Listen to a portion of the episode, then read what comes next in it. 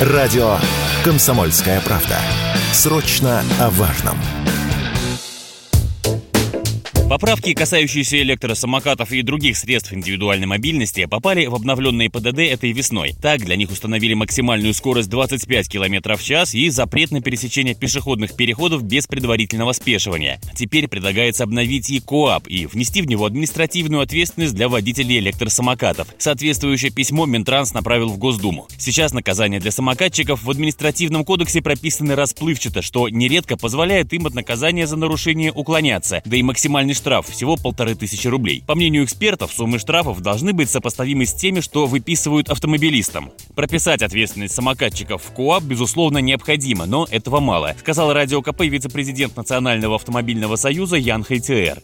Самое главное, что все эти постановления, все эти решения, которые вот конкретизируют, да, необходимо описать в КОАП, иначе ну, все останется на бумаге. Самое главное, для того, чтобы вся система работала, необходимо регистрировать самокаты в упрощенной форме, например, через госуслуги, таким же образом получать номера, и тогда владельцы самокатов, либо это а, будут частные лица, либо это будут организации, но в любом случае куда-то будет приходить штраф, и он будет делегироваться конечному бенефициару.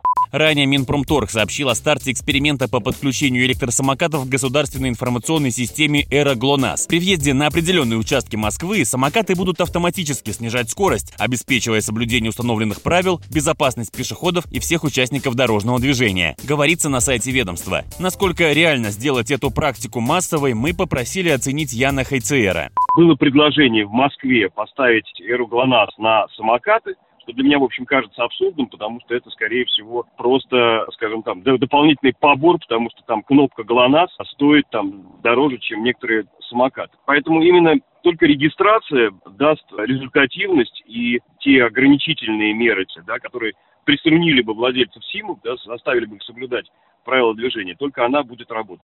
Ранее член Совета Федерации Андрей Клишес предложил и вовсе запретить на улицах российских городов передвижение на электросамокатах. Слишком много ЧП с их участием, заявил он журналистам. Разрешить на них кататься предложил он лишь в парках. Василий Кондрашов, Радио КП.